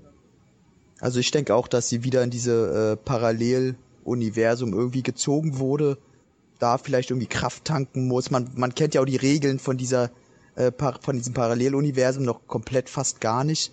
Ähm, da können die sich irgendwas aus den Fingern saugen, was ich scheiße finde. Ähm, ich war sehr, sehr traurig, als es so aussah, dass Elfie stirbt. Aber umso mehr noch verärgert, dass die so Brotkrumen hinwerfen, von wegen sie könnte noch leben. Das ist immer so, so ein Zeichen für mich von, man, Leute, habt doch mal Eier. Lasst, lasst die doch tot sein, ist doch okay. So, alle sind traurig, ist emotional, passt. Aber kommen wir auch noch nachher zu den Kritikpunkten. Okay, ja, ja, sehe ich ähnlich. Das ist ja bei Batman wie Superman ähnlich, ne? Boah, jetzt fang ich mit dem Thema an, ey, und sprich ich aus dem Stuhl. Aber wir haben gerade den Brotkrümel oder was du gemeint hast, äh, angesprochen. Da gibt's ja auch einen. Ja. da hätte ich es auch besser gefunden, aber okay, du hast recht. Ähm, wollen wir zu Wills Familie kurz kommen, zu den Figuren, Viona ja, Ryder? Zu den Erwachsenen, genau, die müssen ja. wir auch noch würdigen. Genau, definitiv. Und da können wir eigentlich die Königin und die wahrscheinlich ihr großes Comeback mit der Serie feiert gleich als erstes durchnehmen. Äh, Viona Ryder als, ja, als, als trauernde, als, als verängstigte, als verwirrte, als verrückt geltende Mutter, die um ihren Sohn kämpft, spielt grandios, na? Und ich war überrascht, dass sie mich doch nicht nervt. Ne? Ich hatte ja so am Anfang so ein bisschen Angst. Also oh, wenn ja. das jetzt acht Folgen so lang geht, dann hau ich hier irgendwann einen über den Schädel. Aber es ging eigentlich. Wie fandet ihr ihre Leistung? Stark. Ich fand, sie hat genau die perfekte Balance getroffen zwischen Zerbrechlichkeit. Die Frau ist einfach am Rande mhm. äh, ihrer Kräfte, nicht nur weil jetzt ihr Sohn weg ist, sondern weil sie auch alleine für ihre Söhne sorgen muss. Sie hat auch, glaube ich, zwei Jobs. Sie raucht Kette, sie ist eigentlich ein nerviges Wrack aber trotzdem eine Löwin, wie sie um ihren Sohn kämpft. Ne? Ja. Sie könnte natürlich auch sagen, okay, keiner glaubt mir, ich, ich äh, setze mir jetzt den Schuss oder so. Aber nein, sie hat immer noch genug Kraft, um für ihre Kinder zu kämpfen. Dafür, dafür lebt sie anscheinend ja nur noch. Ne? Sie geht arbeiten, hat zwei Jobs, einfach nur, damit sie aus ihren Kindern, äh, die von ihrem Vater verlassen wurden, nochmal vernünftige Menschen erziehen kann. Der Vater war jetzt richtige Arschloch, oder? Im Nachhinein auch. Also ja, der kommt ja dann wieder, aber dann erfährt man später warum. Wollen wir nicht zu viel verraten. Ja. Aber da habe ich mir auch gedacht, oh Mann, ähm, ja, da gebe ich dir recht. Das ist, ist das macht sie wirklich großartig und ich finde es auch toll so in den in den kleinen Momenten, na, wenn wenn sie dann auch schaut, wenn man merkt, sie reflektiert sich selbst, hat sie hat sie vielleicht zu viel gearbeitet, hat sie hat sie sich zu wenig um sie gekümmert, das werden auch in so kleinen Momenten angespielt. Ja, sie ist ja auch arbeiten, als der Sohn verschwindet. Ja, genau und die Vorwürfe, die sie sich da macht, das merkt man, finde ich wirklich eine super Leistung und ich glaube, sie wird mit einer Nominierung bei den Emmys, oder nee, Emmys waren schon. Da ist sie, glaube ich, aber nicht nominiert, ne? Ich weiß es jetzt gar nicht. Jetzt will ich keinen Schmarrn verzählen, aber ich glaube, bei den Golden Globes könnte sie nominiert werden. Als beste Nebendarstellerin. Dafür habe ich absolut nicht den, den kompletten Blick. Da habe ich nur sehr Tunnelblick, um da jetzt alles irgendwie im Auge zu haben, wer dann noch da irgendwie auftreten kann. Ich bin auch ein ganz schlechter Oscar-Tipper. Ja, ja, ja. Ich nicht aus dem Fenster. Da hast du recht. Aber verdient hätte sie es, ja. Genau, ich wollte es eigentlich nur untermauern, wie gut sie ist, oder Tom? Ähm, ich überlege gerade. Müsste ich mir die Serie nochmal angucken und vor allem im Original. Ich glaube, für eine Nominierung reicht's nicht ganz. Dafür dominiert sie zu wenig die ihre Szenen. Aber ähm, Trotzdem darf man nicht absprechen, dass es eine grandiose Leistung ist. Also die Rolle ist natürlich die, äh, alles was äh, Patrick gesagt hat, äh, unterschreibe ich alles sofort und erfüllt damit natürlich alle Klischees einer, ja, White Trash Mutter mit Herz am rechten Fleck, die ihren Sohn sucht. Ähm, für mich war, glaube ich, die stärkste Szene sogar, als sie zu ihrer Arbeitsstelle fährt, so, so ein kleiner Supermarkt und sie den Chef fragt, ähm, also sie braucht eine Taschenlampe und später braucht sie noch ein bisschen mehr. Und du kriegst aus dem Gespräch halt mit, dass sie seit Jahren nie getraut hat, nach einem Vorschuss zu fragen oder mal was umsonst zu bekommen oder so. Und jetzt geht sie sogar zweimal hin und dreimal hin und will immer wieder was. Und ihr ist scheißegal, was der Typ sagt, sie will ihren Sohn wieder haben. Und also, dass sie gar nicht ohne groß drüber nachzudenken, da über ihren äh, Schatten springt, über ihr Ego weil alles andere ist völlig egal geworden. Ihr ist egal, was die Leute denken, ihr ist egal, ähm, ob sie ein Ego hat, ob sie nach Sachen jetzt fragen oder Hilfe beanspruchen muss. Äh, Hauptsache, sie kriegt ihren Sohn wieder und da spiegelt es, was Patrick gesagt hat, das sehr gut wieder diese Löwin, ähm, dieser Aspekt, die Charakteristik und das total super. Und äh, so in kleinen Hoffnungsmomenten, wenn sie glaubt, dass ihr Sohn noch lebt, so mit den Lampen und so, da muss man schon hier und da ein kleines äh, Tränchen vergießen. Ja, also ist auch eine gute Schauspielerin, muss man echt sagen. Sie hatte halt ein bisschen Pech durch, ich glaube, der ganz große Karriereknick war ja Mr. Deeds, ne? der Genau. zwar finanziell in Ordnung war, aber äh, von der Kritik halt ziemlich zerrissen wurde und ich glaube, sie wurde auch für eine Goldene Himbeere nominiert. Naja, und dass sie halt auch ein bisschen kleptomanisch dann war, ja, ein bisschen hat geklaut auch hat in ihrer Freizeit. Sie, ja, okay, alles klar, aber ja, mach doch, also dass sie die da so verurteilt. Ganz ehrlich, wäre ich reich, ich würde in Läden auch klauen. Ich sag's ganz ehrlich, einfach weil's cool ist. Als reicher Mensch mal was, ein T-Shirt im Laden klauen, warum nicht? Das ist so surreal. Das hat ja, was. aber das macht doch auch einen Menschen irgendwie, also so, du denkst immer Hollywood und alles ist äh, schöner, schöner Schein, aber äh, das sind auch nur Menschen, ne? Und Ja. auch so sehen, finde ich, finde ich. Außerdem war die lange mit Johnny Depp zusammen und jeder, der lange mit Johnny Depp zusammen war, ist ein guter Mensch. Muss man Na, auch mal sagen. Amber hört nicht sicher, aber Ja, Also- okay, die Schwund ist überall. um vielleicht mal Werbung für einen Blog zu machen, Duoskop, kennst du ja sicherlich auch. ja, Die haben ein natürlich. sehr, sehr schönes Porträt, sehr ausführlich über Bayona Ryder geschrieben. Oh, oh. Ähm, ganz, ganz spannend, super recherchiert und äh, auch ein bisschen Einblick in, äh, äh, in das Seelenleben dieser Frau. Familiär, also alles äh, sehr schöner Text. Ja, das ist so eine, so ist so eine kleine, kleine kaputte auch, ne? Ja, absolut. Ja. Aber ja. eine süße kaputte. Die, oh, die ist, die ist immer noch wahnsinnig hübsch. Ja? Ja. Ich fand ja auch, sehr, also ich meine, äh, ich habe glaube ich Black Swan mitgespielt, ne? Äh, wo sie Ja, dann die stimmt, kaputte, stimmt. kaputte, alternde ähm, Ballerina Ball- spielt, die genau. ausgetauscht wird gegen das junge Gemüse, aber trotzdem immer noch eine Aura hat, finde ich. Hey, Winona Ryder? Ich sag nicht mehr. Ich lass die Schwingungen einfach mal durchscheinen. Das hat sie definitiv, aber es wäre eine tolle Hommage gewesen, wenn sie in dem Film auch statt zu fragen klaut. Na? Oh, Alter. Was, was hat sie denn nochmal geklaut? Wenn sie dann so irgendwie, äh, Nee, war ein T-Shirt oder so oder eine Hose oder sowas. genau, Das ist das Geilste, nicht mal was. Teures. Ja, ja, wahrscheinlich, ja, wahrscheinlich. Ich musste dich jetzt ein bisschen runterbringen, Tom. Du warst gerade am Davonschweben, ich hatte es richtig gemerkt. Ja. Ähm, nee, aber um auch mal zu den, zu den anderen Schauspielern zu Ja. kommen, wie heißt der Schauspieler, der den Sheriff spielt? Den hatte ich nämlich gestern auf dem Schirm, als ich äh, Black Mars geguckt habe mit Johnny Depp. Und da spielt er auch mit und da spielt er auch so wahnsinnig gut. Du meinst David Harbour oder so? Also ich weiß nicht, Ah, wie ja, ja, ja, ja, ja, ja, ich glaube, das ist der. Der Ja, spielt jetzt auch bei Suicide Squad mit und so. Der hat sehr, der spielt fast immer nur Nebenrollen, aber mir fällt der jetzt auch immer mehr auf seit, seit Stranger Things. Also der hat ja in richtig vielen Filmen Ja. mitgespielt. Äh, Krieg der Welten, Brokeback Mountain, ähm, ich glaube, James Bond hat er auch gespielt, aber der ist mir vorher nie wirklich aufgefallen, muss ich ehrlich sagen. Gib ja mir der spielt recht. immer so, so den zweiten FBI-Mann, der irgendwas suchen soll oder irgendwie sowas.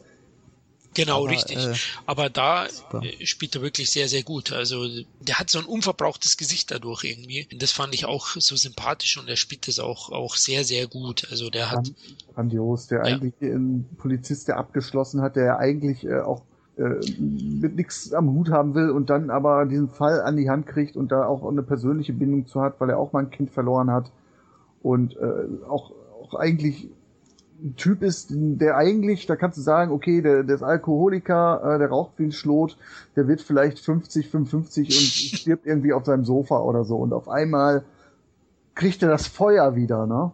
Ja. Und das ist auch sehr, sehr stark von ihm gespielt. Grandios. finde ich auch, und sein, die Geschichte ist auch äh, herzzerreißend mit, mit seiner Tochter. Und er ist zwischendurch auch einfach mal eine coole Sau, wie er dann versucht, dann Infos rauszukriegen und einfach einfach auf die Schnauze haut, so unvermittelt.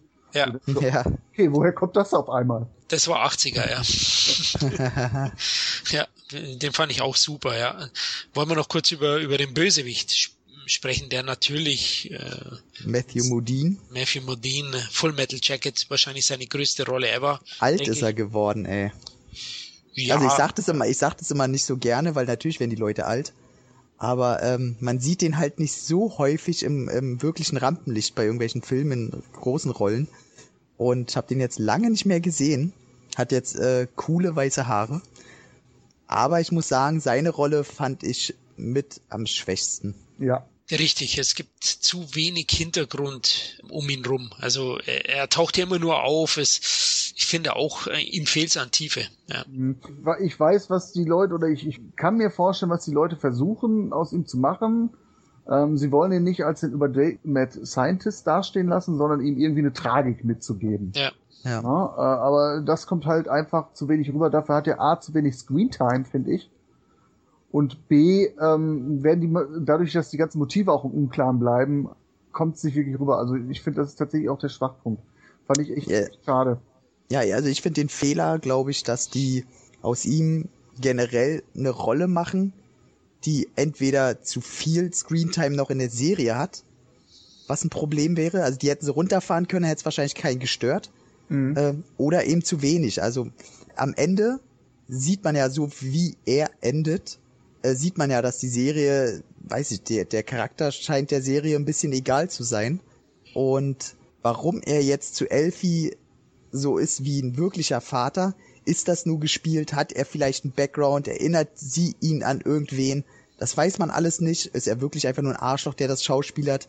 Da fehlen vielleicht ein, zwei Folgen mehr, die sich mehr ja. um ihn auch drehen, hätte das Ganze retten können. Aber äh, die Serie hätte ihn als Gesicht, welches auch noch durch einen bekannten Schauspieler ausgefüllt wird, absolut nicht gebraucht, finde ich. Also ich finde auch sein Abgang, hast du ja gerade gesagt, der, der passt dann so zu dem Gesamteindruck. Irgendwie ist der auch, du gerade gesagt hast, als ob, als ob bei den Machern egal gewesen wäre. Also das ist jetzt keine große Szene oder kommt mir so rüber, ja. Nee, nee, kommt mir so vor. So. Ja, ja ich weiß nicht, wie hätte man retten können, wenn er vielleicht derjenige gewesen wäre, der mal einen Kopfschuss verteilt oder so.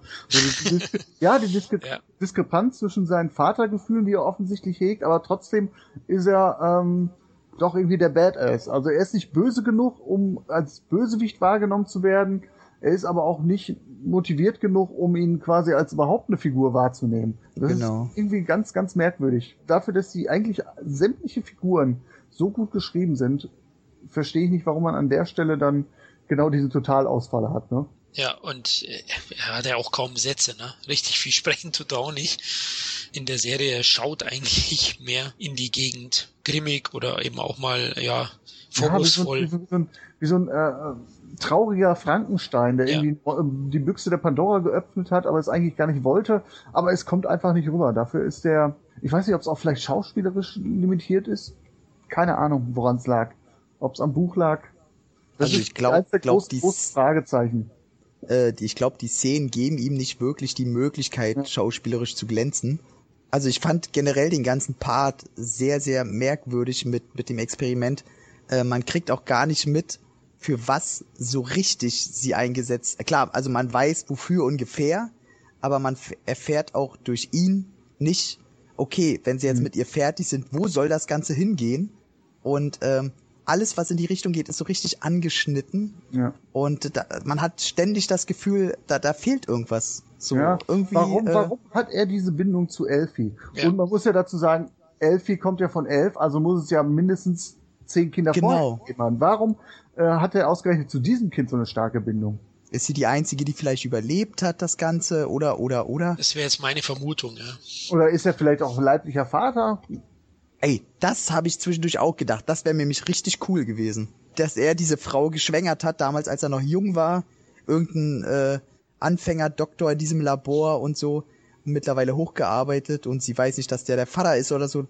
Das wäre eigentlich ganz cool gewesen, aber da kam denn nichts. Also. Ja.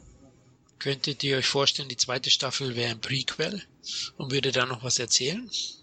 ich könnte mir vorstellen, ähm, dass es ein, ein Mischwesen wird. Also, ja. dass es ein Sequel wird, aber auch äh, viele Figuren, wie zum Beispiel den Arzt oder die ganze Geschichte um Elfie, als Prequel erzählt, um vielleicht auch die, ähm, die Brücke. Regeln aufzustellen. Ja, oder so. Brücke schlagen, ja, genau.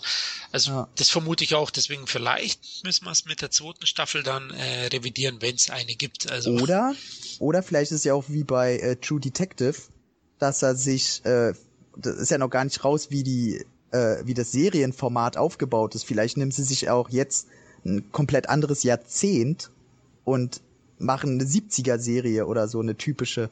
Also, mhm. Also noch habe ich kein, also ich bin mir nicht sicher, ob die überhaupt die Story fortsetzen. Also bin ich mir auch nicht sicher. Ich, ich kann es mir ehrlich gesagt gar nicht so vorstellen. Ich weiß auch nicht, ob es so toll wäre. Ne? Die Kids, ich habe ja gelesen, dass der Dustin-Darsteller ja schon im Stimmbruch während der Dreharbeiten war, dass sie, mhm. dass sie da ein bisschen nachhelfen mussten.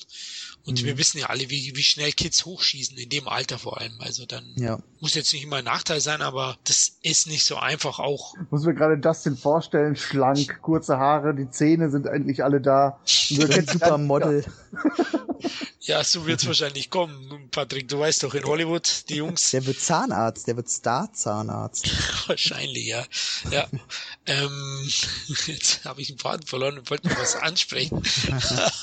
ähm, ich glaube, das wird man allerhöchstens über Flashbacks regeln, weil dafür, dafür wird man den Cast, also ich kann mir nicht vorstellen, also man wird ja bei dieser, bei dieser Figurenkonstellation bleiben. Ne? Allein, weil man ja diese diversen Cliffhanger hat mit Elfie, mit Will, und ich glaube nicht, dass man auf diesen Großteil der, des Casts dann verzichten wird.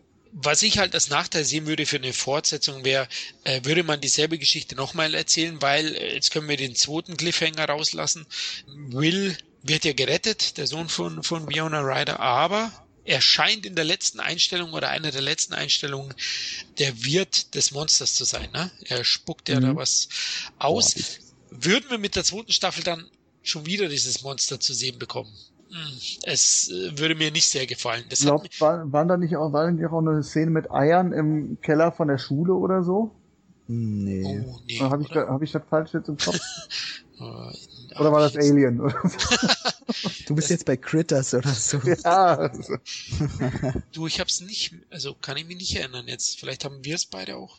Nee, nee, ich glaube Eier gab's da nicht. Nee, also das war so ein Ding, wo ich gesagt habe, ah, wo will die zweite Staffel hin? Hoffentlich wiederholt ihr euch nicht selber. Ne? Die Angst hat man dann da auch irgendwie, weil weil das Monster oder die Parallelwelt scheint ja weiter zu es zu geben. Mhm. Und ja, wie viel von den Parasiten wird er ausspucken? Ne? Wie viele ja. neue Monster wird es geben? Und da muss man dann noch ehrlich sein, dafür war die Story von Stranger Things äh, Season 1 auch nicht originell genug, als dass ich den Aufguss dann in der zweiten Staffel nochmal sehen möchte. Genau der Meinung bin ich. Ein bisschen was Eigenständigeres noch kommen. Also ich glaube da echt, dass das ähm, ein bisschen zum Konzept passen sollte, dass ja äh, auch in den 80ern kaum ein Horrorfilm oder Mystery-Film rausgekommen ist, ohne dass am Ende noch ein nächster Teil angeteasert wurde. Ja. Ähm, ich würde darauf gar nicht so viel geben. Mich hat's auch mächtig angekotzt, aber ich glaube, wie die letzte Folge insgesamt, ähm, die fand ich wahnsinnig schlecht. Die hat mir auch die Serie insgesamt ein bisschen madig gemacht. Aber auch, also diese ganze Szene, dass da ähm, er da ins Waschbecken noch kotzt und dann wird da noch Waffeln für Elfie reingelegt. Das war alles so. Wäre das nicht cool gewesen, Fall abgeschlossen und man sieht einfach nur die Familie am Tisch und dann geht die Kamera weg und alles ist schön. Aber äh, nee, da muss dann noch dieser Story-Twist dahin. Das fand ich alles so scheiße. Und ich hoffe, äh, dass nichts davon in der zweiten Staffel irgendwie vorkommt. Eine ganz andere Geschichte. Das wär's. Ja, genau. Mit denselben Kids oder? Also ich würde, ich würde die, also ich finde, ich finde die Kids ja gut und ich würde sie, würde mich auch freuen, die nochmal zu sehen. Aber ich glaube, äh, eine neue Geschichte wäre die bessere Wahl. Ich könnte mir sogar vorstellen, also wenn sie ein bisschen an dem Konzept arbeiten mit Fortsetzung 80er Jahre und so, dass vielleicht irgendwas Neues passiert, ein paar Jahre später. Und eins der Kids, wahrscheinlich, wie hieß er, Michael, der Anführer? Mike. Ja, Mike. Mike. Äh, dass Mike dann vielleicht rangeholt wird, hier, ich hatte damit schon mal was zu tun und jetzt schon ein bisschen älter ist, mittlerweile auch ein Teenie, schon ein bisschen mehr weiß, was er macht und da vielleicht ein bisschen die Führung übernehmen kann, irgendwie sowas. Aber dass alle Kids nochmal so zusammenkommen, wenn, dann kann ich mir das nur vorstellen äh, mit dem S-Effekt, also Stephen Kings S, dass die dann später irgendwann alle schon viel älter sind und nochmal zusammenkommen müssen in so einer Art Reunion und das Böse nochmal besiegen müssen. Aber anders jetzt, wenn sie nur ein paar Jahre älter sind, alle zusammen würde ich scheiße finden, glaube ich. Das wirkt dann sehr gezwungen. Okay, aber wenn sie, wenn sie natürlich innerhalb von einem Jahr die Staffel bringen wollen, ist ja noch alles nicht raus. Also. Aber ich könnte auch damit leben, wenn es nicht fortgesetzt würde. Weil ich fand es insgesamt ja. und klar, du hast diese Cliffhanger, aber da kommt dann natürlich auch das hinzu, dass das auch typisch 80er Jahre war. Irgendwie, irgendwie ein Cliffhanger kommt nochmal, das Monster oder eine Hand kommt aus dem Boden geschossen oder so. Und äh, danach kam nichts mehr. Du hast nie wieder was von dem Film gehört. Kann man auch mit leben. Finde ich in Ordnung. Ja. Es war an sich in sich schon abgeschlossen, fand ich. Die wichtigsten Fragen sind für mich geklärt definitiv rund gewesen. Können wir noch mal kurz über das Monster sprechen? Wollen wir, wollen wir das noch mal kurz thematisieren? Ja, ähm, wie so oft, das Monster ist gruseliger, wenn es nicht ganz zu sehen ist. Am Ende hat's das ein bisschen erzaubert und das Monster war dann auch irgendwie nicht spektakulär genug, fand ich. Dafür, dass es so lange aufgebaut wurde. Aber die visuellen Effekte von der Parallelwelt, finde ich, sind sehr, sehr gut umgesetzt. Also. Ja, auch solange du das Monster nicht 100% siehst Ich finde es auch, also es ist ja bei in den meisten Filmen so, ne? Also die Vorstellungen können dann nie gehalten werden irgendwie, die man hat an das Monster und wenn man es dann sieht, na, hm, wie du gerade sagst, also da also denkst die Szene, wo sie äh, in dem Wald sind oder äh, das Monster ja beschwören, in die eigene Welt reinholen, wo sie auf eigene Faust, obwohl die Eltern sagen, nee, nee, lasst das mal allein, äh, bringt euch nicht in Gefahr und dann versuchen mit Bärenfallen das Monster zu stellen, gehören zu meinen Lieblingsszenen. Okay, aber äh, ganz am Schluss, so die, die, der letzte Kampf, ja, okay. Irgendwie generisch. Ja, beliebiger, ja. Wie war es bei dir, Tom? Also jetzt muss ich mal, glaube ich, ein bisschen mal ganz zur Abwechslung der Meckerkopf sein. ähm, und zwar fand ich das Monster und die Parallelwelt hätte die Serie komplett nicht gebraucht. Also ähm, mich hat's einfach komplett gestört. Erstens hast du in einem wunderschönen 80er-Jahres-Setting ein CGI-Monster und eine Parallelwelt, die eindeutig mit CGI generiert wurde. Und das hat für mich irgendwie nicht zusammengepasst. Ähm, zum anderen hatte man mit Elfie und dem Experiment und dass der Junge generell irgendwo in der Parallelwelt möglicherweise ist, schon genug Stoff. Man musste diese Welt nicht noch so ausgiebig zeigen und das Monster wäre vielleicht sogar mega guter Storyzweig für eine zweite Staffel geworden, das von wegen, ja, sie kann in die Parallelwelt darum gurken, aber ach du Scheiße, da existieren ja Monster. Aber nee, die haben das alles in acht Folgen gepackt und ich fand das sehr scheiße. Ich fand ähm, das äh, Design von dem Monster ja auch nicht gut. Und ich weiß nicht, ich fand es, das hat's mir, war so mein großer Negativpunkt an der Serie. Ähm, ich fand's Klar hat so seine Einzelszenen gehabt, die für sich gestanden unterhaltsam sind, aber im Großen und Ganzen äh, ist es für mich schon ein großer Störfaktor. Ich muss da mal kurz reingrätschen, weil ich habe irgendwo mal gelesen und ich habe es jetzt gerade auch nochmal äh, nachgeguckt. Das kommt nicht aus dem äh, aus dem Computer, das Monster. Da steckte tatsächlich jemand im Gummianzug. Das ist natürlich stark nachbearbeitet, aber das ist dann mit einer mit einem echten Typ. Äh, äh, ja, der, also klar, also die Bewegung, aber der gesamte Kopf ja mit den ja. Fängen und so, das ist ja CGI. Ja. So. Das wird eine Mischung sein und ähm, also negativ, wie du sehe ich es jetzt nicht. Also ich finde die Parallelwelt, ich fand das besonders interessant und ich fand, wie man die ausgefüllt hat, schon sehr, sehr gut. Ich finde es jetzt nicht ja, so schlimm. Ich finde, äh, wenn du jetzt nur äh, das Verschwinden von Will gehabt hättest, dann hättest du die Bedrohung für die Stadt nicht gehabt. Beziehungsweise die, die Szenen dann zum Beispiel sehr stimmungsvoll äh, am Rande dieser College-Geschichte, wo sie da ihre kleine Privatparty machen und äh, die, die Schwester von Mike verliebt sich da in den Schönling und die, die, die, ähm, ja, ich sag mal so, die burschikose ähm, Freundin, die so ein bisschen spießig ist, sie sitzt dann da alleine am Pool und dann kommt da plötzlich irgendwie was raschelt im Busch und so, das hätte es ja da nicht gehabt. Und ich finde, das ähm, hat schon einiges der Spannung ausgemacht. Ja, gebe ich dir absolut recht. Ähm, ich fand es auch am Anfang sehr stimmungsvoll. Vielleicht war es mir generell einfach too much von allem. Also die Serie musste dann dadurch zu viel erklären. Also ich hätte die wahrscheinlich das lieber so gesehen, ey, okay, da verschwinden Menschen immer mehr. Und dass die Bedrohung nicht so grafisch sichtbar ist, mhm. sondern ey, da passiert irgendwas und keiner kann es wirklich greifen keiner weiß woher und warum, aber es hängt halt irgendwie mit Elfie und der Dimension zusammen. Dass man jetzt das Monster einem so vor die Fresse setzt und äh, die Dimension, die da richtig dr äh, drin rumwandeln, das war mir einfach generell too much. Aber ähm, ja gut, gesagt, dann sind wir ja grundsätzlich ja nicht weit auseinander, weil ich fand es dann nachher auch zu grafisch. Okay. Er ist ja auch Geschmackssache, also ich will es ja keinem schlecht machen. Genau, also im Finale habe ich ja vorhin gesagt, war es jetzt mir auch, auch allein wie dann der Abgang von Matthew Modine war, das war mir dann auch ein bisschen zu viel des Guten, aber ich kann natürlich die Macher auch verstehen, dass das in dem Finale dann äh, dramaturgisch so ablaufen sollte, muss vielleicht sogar.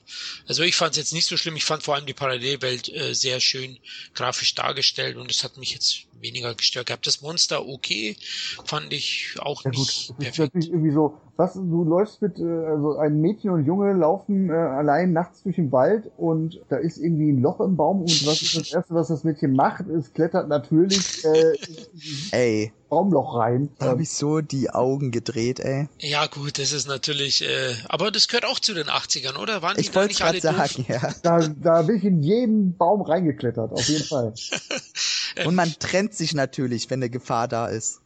Ja, wo war Das der überhaupt? Ja, stimmt. Also eigentlich war die, die Szene nicht ganz durchdacht, aber ich fand sie irgendwie stimmungsvoll. Das ist dann so manchmal muss man auch das Hirn abschalten, um einfach in Genuss zu kommen von Ja. Ich mochte auch, darüber haben wir noch gar nicht geredet. Ich mochte auch die anderen drei. Also die, die Schwester und dann der ältere Bruder und dann der, der Freund, wo man zuerst denkt, das ist ein Arschloch, der übrigens aussieht wie Sam Riley und der dann aber doch noch ganz cool wird. Ja, ein Arschloch ist er schon, aber, aber so ein mittelgroßes. Ja, sag mal, er ist so ein Arschloch, wo man im Normalfall sagt, okay, ach, der ist schon okay, aber auf einer Party besäuft man sich ein bisschen und haut ihm einfach mal eine rein. genau. Ja, ist, ist das ein Arschloch oder ist es einfach ein verwirrter Junge, der gerade irgendwie Frauen für sich entdeckt und äh, Seine Eltern ihn immer allein lassen, ja, okay, da hast du schon recht. Das kommt auch, aber er, er ist ja schon so ein bisschen so, so, so ein dargestellt. Robert Patterson für Arme irgendwie, ne, mit der Schmalzlocke. Ja, Das ist ganz gut. Äh, Das sind ja auch so typische Charaktere, die unglaublich nerven können. So diese, diese äh, Highschool-Football-Typen. Gut, dass du den nochmal ansprichst, Tom. Den muss man eigentlich auch noch sehen. ja. Also der, Ah, der hat aber auch seine, seine guten Szenen gehabt. Also ich Ja. fand die Szene ja süß, wo er zu ihr in die, in die Garage kommt und sie gerade mit dem Baseballschläger schlagen übt. Und äh, er dann mitkriegt, naja, äh, ich soll mich verpissen, oder? Ja, bitte. Und dann singt er doch aber noch. So, und das hat, das hat ihm irgendwie sehr so dieses Tom Cruise sympathische gegeben, wo man sagt, okay, er ist ein Pisser, aber er ist charmant irgendwie. Ja, man kann sie er verstehen. nachher noch, der Freund von ihm, der beschmiert ja die Kinotafel, ne? Und wie er dann so kleinlaut hingeht, ähm, sagt ja, kann ich irgendwie helfen? Und der Ja, ja, fragt, ist so, hast du ist was schon damit gut, zu tun? Und er lässt durchblicken, dass er was damit zu tun hat, aber so charmant, wie er sich da rausbindet, sagt, nee, ich will einfach nur helfen. Aber jeder weiß, was Sache ist. Also, Ja, ich, ich, ich mochte ihn zum Ende tatsächlich. ja, also. die, die Kurve haben sie schon bekommen bei ihm, da gebe ich dir recht. Aber, aber er ist sicher ein, ein Charakter, der, wo ich auch am Anfang gedacht habe, Mann, oh Mann, so ein, äh, so ein Arschloch. Und da ist auch die Rolle seiner Schwester, äh, die habe ich auch erst wirklich am Ende leiden können. Ähm, Ja, das ist so eine. Boah, nee, ich glaube ich nicht. Ich mochte die auch am Ende nicht. Ja, dass sie auf ihn reinfällt. Die, die ganze Geschichte um ihr ist natürlich äh, auch ein großes Klischee an sich, am Anfang zumindest. Ja? Also will dann cool sein, lässt ihre beste Freundin eigentlich so ein bisschen fallen. Ja. In den 80ern tausendmal gesehen und ich habe es geliebt. Natürlich. John Hughes und Co. Ähm, hat also auch da Anspielungen, wenn man ehrlich ist. Ja, also Ja, das, na klar. Der College-Part. Aber am Ende ging's. Also da ich bin mir bei ihr immer noch nicht so ganz sicher, hätte ich sie so dringend gebraucht. Ja, ich fand jetzt zum Beispiel den Bruder von Will stärker. Ja, der, das ist ja der, der etwas seltsame, der Einzelgänger. Den fand ich unglaublich faszinierend auch. Nur weil er nachts irgendwelche Leute durchs Fenster fotografiert, während die kurz vorm Sex sind, ist daran merkwürdig. Hat doch jeder schon mal gemacht, Florian. Äh, ich nicht, aber schön, dass du dich jetzt hier äh, uns Okay. offenbarst. Ja, ich, der hatte was vom jungen Leonardo DiCaprio, fand ich. ja, ja, auf jeden Fall. Auch vom Aus, also vom Aussehen her und allem. Ja, ist stimmt. Wie, wie ein Gil äh, Gilbert Grape. So eine Mischung aus Gilbert Grape und Jim Carroll. Nur ohne Behinderung und ohne Drogensucht. Jetzt packst du aber einen aus, du. Das ist ja noch die Wahrheit. Ja, schon, aber da muss ich gleich, oh, da muss ich stark nachdenken. Die Mischung ist schon abenteuerlich. aber die haben wir auch nicht erwähnt, genau. Passt natürlich, wie, wir, wie ihr vorhin auch gesagt habt, dass das eigentlich das ganze Ensemble sehr, sehr gut spielt und super gecastet ist und, und die passen eigentlich auch, auch wenn es eben so ein paar Stellen gibt. So wirklich erklärt, ja doch, die Freundin ist tot, ne? Die Freundin Ja. von. Ja, die sieht man dann irgendwie am Boden liegen oder so. Ja. Ja, ja, ihr kraucht auch so, so ein Wurm so sehr schön äh, aus dem Mund. Oder aus der Nase? Ja, nee, aus dem Mund. Das, das hat mich an Twin Peaks erinnert, an Laura Palmer. So dieses eisige, halb Wasserleiche, aber immer Ja, noch so wie so, wie so eine schlafende Prinzessin. Ich, ich, ich glaube, okay, die Prinzessin hat sie nicht ganz so gut hingekriegt. Ja, dann dafür, dafür ist sie auf Toshikos getrimmt, aber eigentlich ist das auch ein hübsches Mädel gewesen. Ja, genau, das stimmt schon. Also, also, das ist so klassisch so in den Filmen früher, ne? Das hässliche Entlein dann zur Schönheit ja. wird, dann hat man Da schon fand, gesehen. fand ich ihre erste Szene ist gleich ganz groß, wo du richtig siehst mit allem, was die anhat und wie sie geschminkt ist, dass sich da drunter eigentlich ein recht hübscher Mensch verbirgt. Aber die haben die so auf hässlich getrimmt. Mit Absicht, das war schon wieder schön. genau, also, ja, äh, Effekte haben wir ja, sind wir jetzt eingegangen. Ja, Minuspunkte hat Tom hat es Ja, schon. genau, ich wollte gerade sagen, können wir mal, wir haben jetzt so, also uns erstmal ist allen klar, also wir finden die Serie geil. Also bei, bei mir kriegt die, sag mal, eine dicke, fette 8 von 10. Aber Kritikpunkte. Fangt mal an. Welche, welche habt ihr?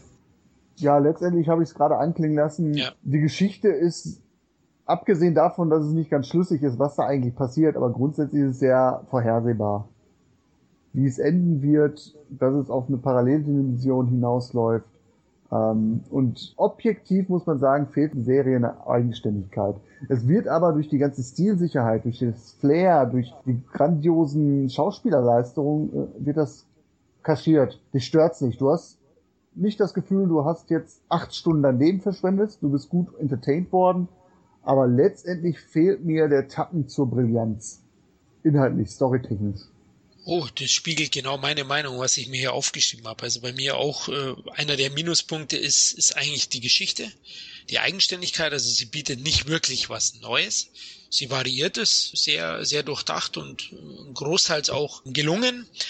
Aber das ist halt ein Fehler oder ein Problem. Und das Weitere ist, dass ja paar Handlungen von den Personen, ihr habt es gerade gesagt mit der mit der Schwester vom Mike, die wo dann in den Baum hüpften, so mhm. manche Handlungen sind halt nicht wirklich nachvollziehbar. Das ist auch Meckern auf hohem Niveau.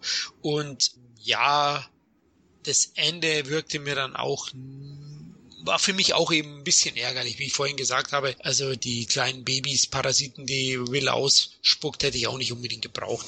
Aber auch ich finde, finde die großen Stärken der Serie, um die ganz kurz zu erwähnen, ich habe es gleich, Soundtrack überragend, äh, Darsteller super, Atmosphäre einzigartig, Inszenierung auch wirklich sehr, sehr gekonnt, unglaublich äh, gute Serie. Also bei mir kriegt die neun von zehn. Und jetzt darfst du, Tom. Ähm, ja, nee, wurde eigentlich schon alles genannt. Nur dass ich hatte auch neun von zehn und dann kam halt die letzte Folge, die halt zu hastig alles Storystränge so ein bisschen verbinden will, schafft es nicht äh, so kongenial, wie sie es sonst durchgezogen hat durch die ganze Serie. Finde ich zu effekthascherisch, dies, das, der ganze Showdown.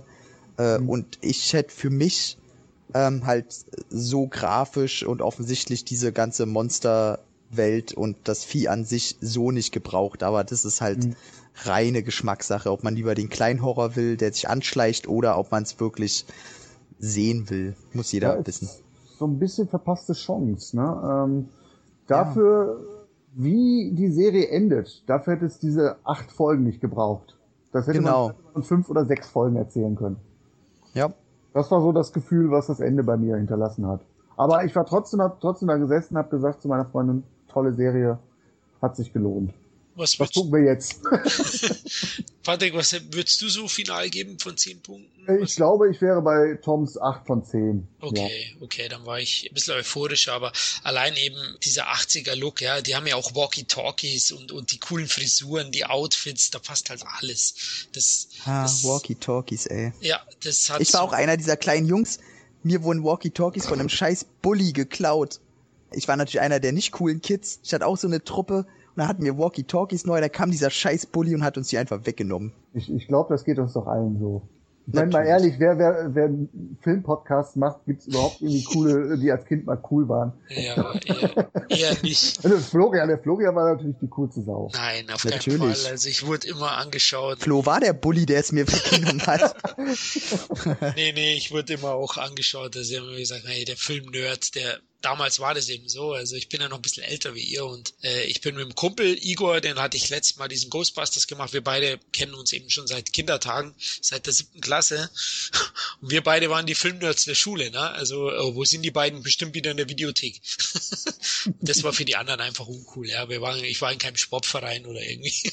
ich war ein Videothekenkind. Genau, mir ging's ähnlich. Zum Glück gab's bei mir kein Bully, aber ich werde nie vergessen, der fünften wurde ich zur Begrüßung in der neuen Schule, weil meine Mutter Mutter mit mir umgezogen ist. Jetzt mache ich hier einen Seelenschnitt, ich bin ja... Ähm, ich sagen, jetzt wird aber richtig persönlich jetzt im Abschluss. Ja, genau. Tom sagt immer, Personality ist wichtig. ja. ähm, Wollte nur ganz kurz sagen, eben, wir sind da umgezogen und ich, meine Mutter war alleinerziehend mit mir und da weiß ich noch, bin ich zur Begrüßung in den Brunnen geschmissen worden. Sorry. Richtig heftig, also das werde ich nie vergessen. Es war, später waren wir die besten Kumpel, aber... Ey, Grundschule, Grundschule ist auch noch so, man wehrt sich in der Grundschule noch nicht. Genau, man das, lässt das, über sich ergehen, ja. Ja, ja, also, ey, wenn man das mal vergleicht, ey, heute, boah, naja, ja, gehen wir nicht das, drüber. Genau, was der Florian jetzt gerade sagte, ähm, beste Freunde heute. Tatsächlich ist das so, mit denen du dich damals irgendwie äh, gekebbelt hast, mit denen trinkst du heute Bier und lachst drüber, ne? Ähm, Natürlich.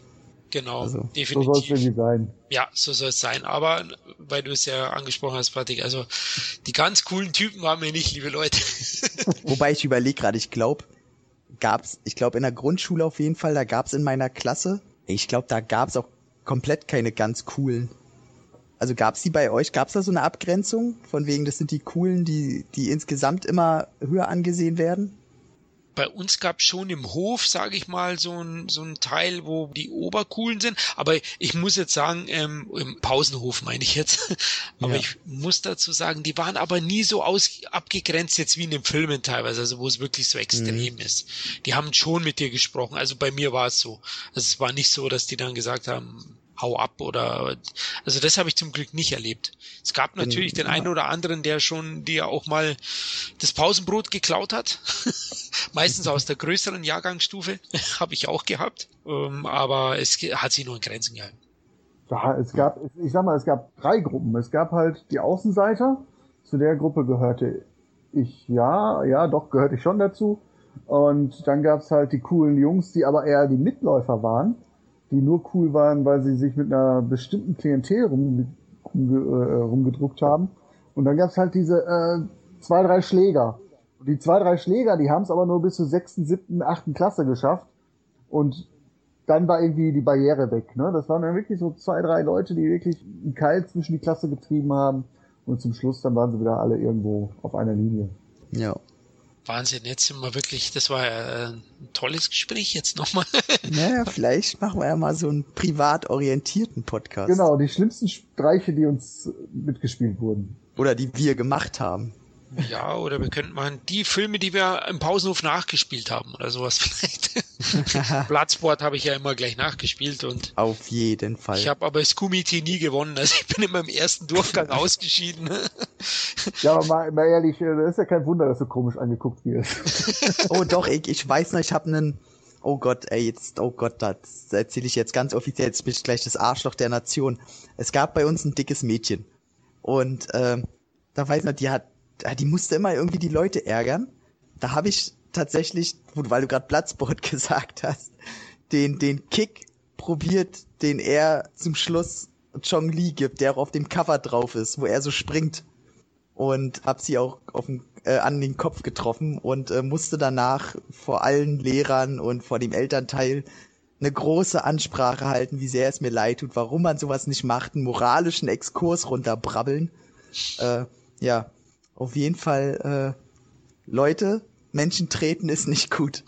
Ich glaube, das ist jetzt auch mal an der Zeit, dich nochmal öffentlich hier äh, bei diesem Mädchen zu entschuldigen. Ja, Ja. ja. dieses Podcasts. Nö, die hat's verdient.